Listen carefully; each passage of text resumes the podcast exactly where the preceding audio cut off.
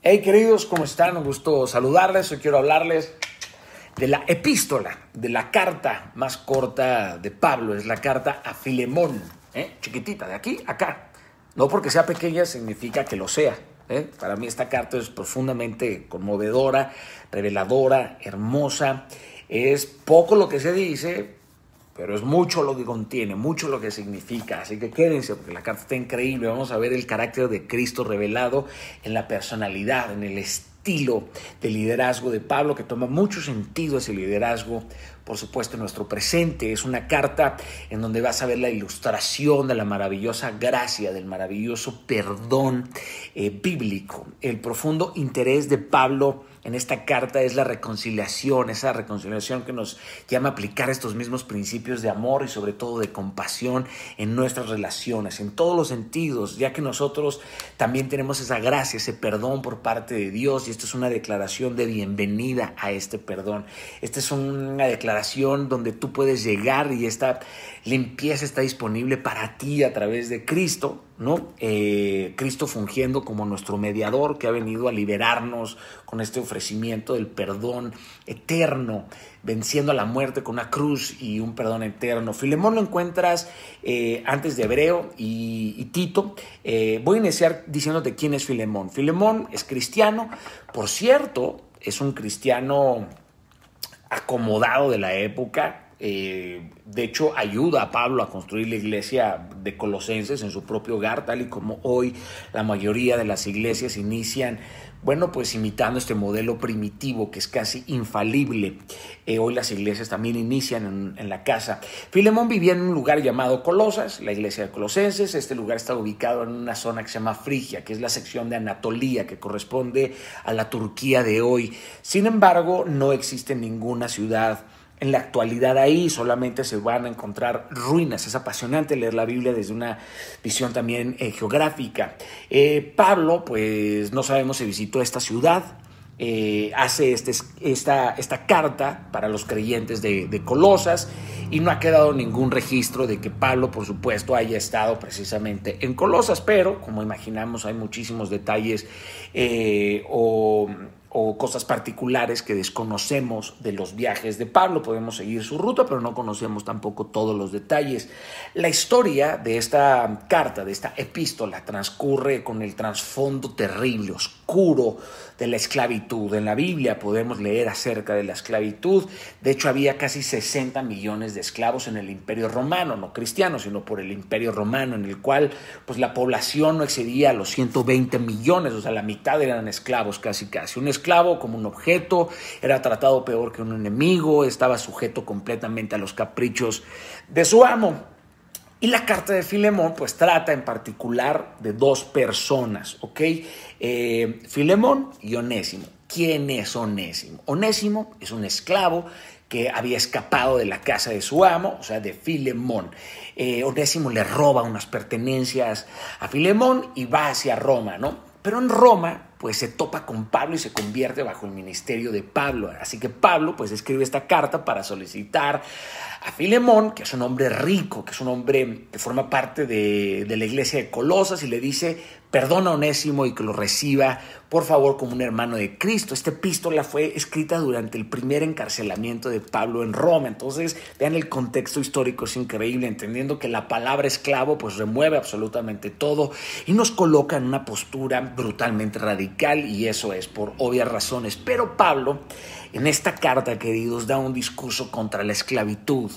Eh, de forma increíble, pero no nada más eso, sino nos enseña cómo relacionarnos los unos con los otros en Cristo, por medio de Cristo. Esta carta, queridos, muestra una postura hermosa de cómo nuestra relación con Cristo debe de ayudarnos a transformarnos todas nuestras relaciones terrenales. Pablo, cuando se refiere a Onésimo, no se refiere a él como un esclavo, no se refiere a él como algo por debajo del hombro, se refiere a él como un hermano.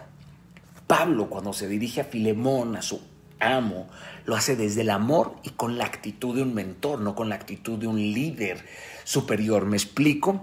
Para que Filemón aceptara a Onésimo, Pablo pues le escribe con muchísimo tacto, lo hace hasta con un tono despreocupado para, para el cual Pablo recurre a un juego de palabras muy interesante, porque Pablo inicia, inicia con la súplica.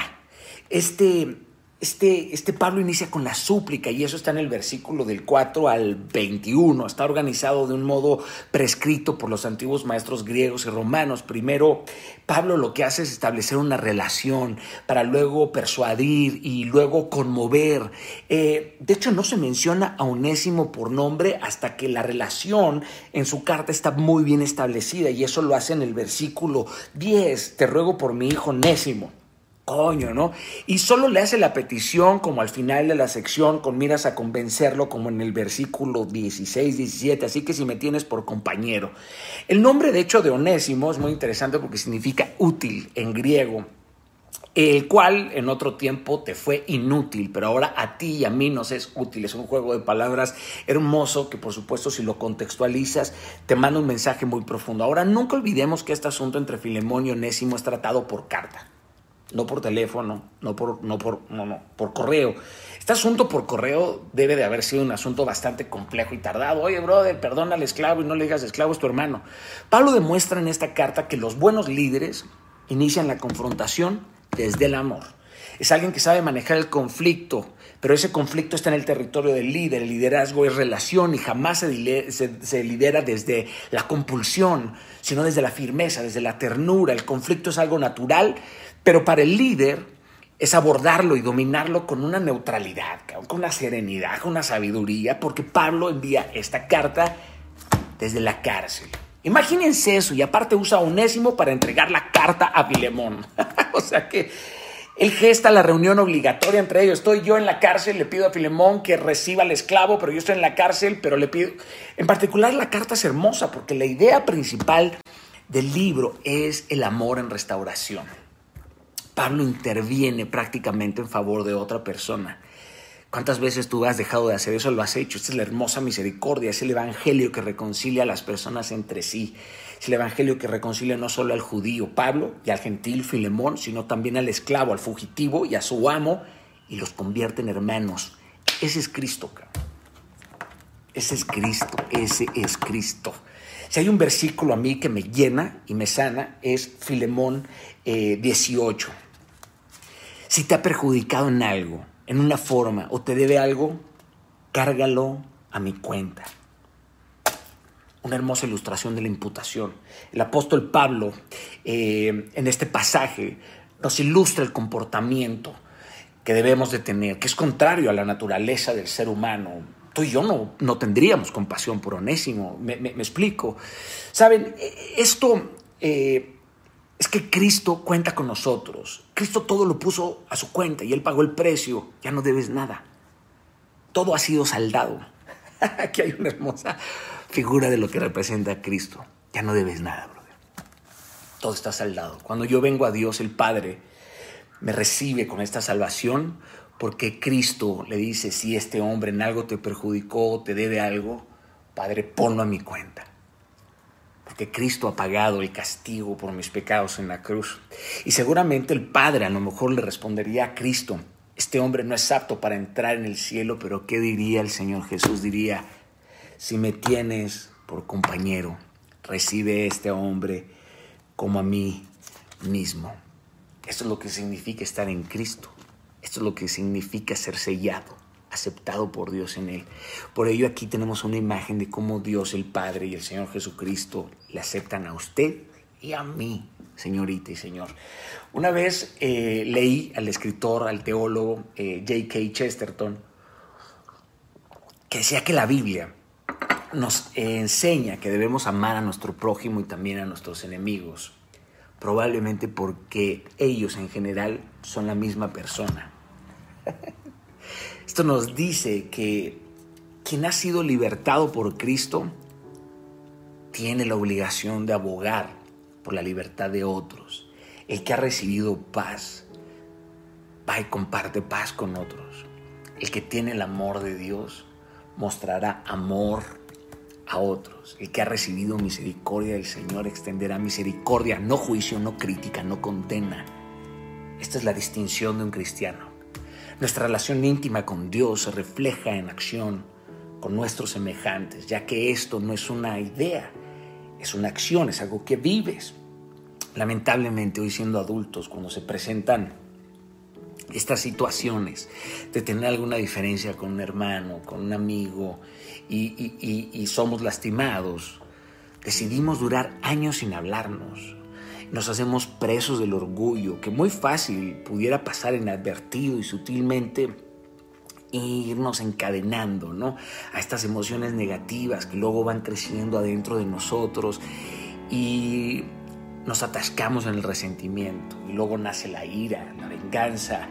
La mejor manera, queridos, de resolver muchos problemas en nuestra vida es confrontándolos desde el amor. Y para confrontar, queridos, podemos seguir esta línea de Pablo, orar por tu propio enojo.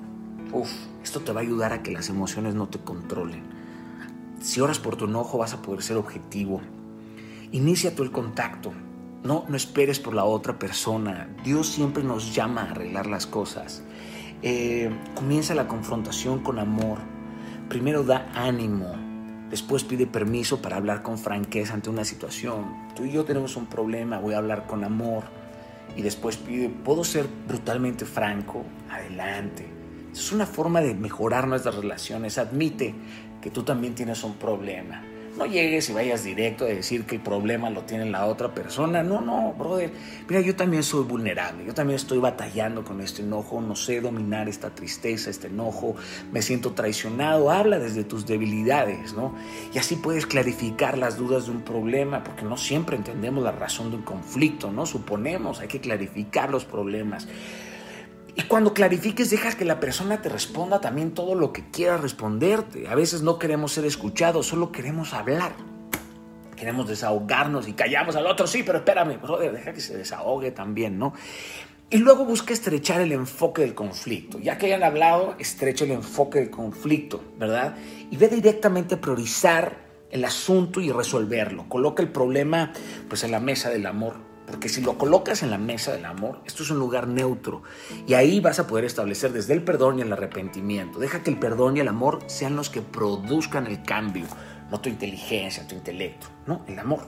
En los problemas, querido, uno puede ceder en sus opiniones sin tener que ceder principalmente a sus principios, porque aceptar a alguien no es eh, estar de acuerdo con alguien.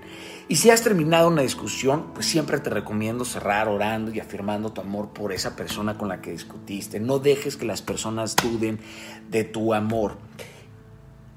Y encuentra la forma de conectarte con aquellas personas con las que no compartes ideología, pensamientos a través de Cristo. Y tu vida va a mejorar muchísimo. Filemón Lean, lean Filemón, échenle, échenle cabeza a Filemón y van a encontrar. Esto es un mar de sabiduría, queridos. Yo amo, amo tener apuntes, estudiar, analizar, checar, ir, venir, escribir, taca, taca.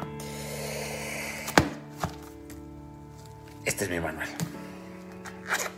No existe otra mejor forma de dirigirse en esta vida estudiando, leyendo la Biblia, pidiendo el entendimiento, la revelación.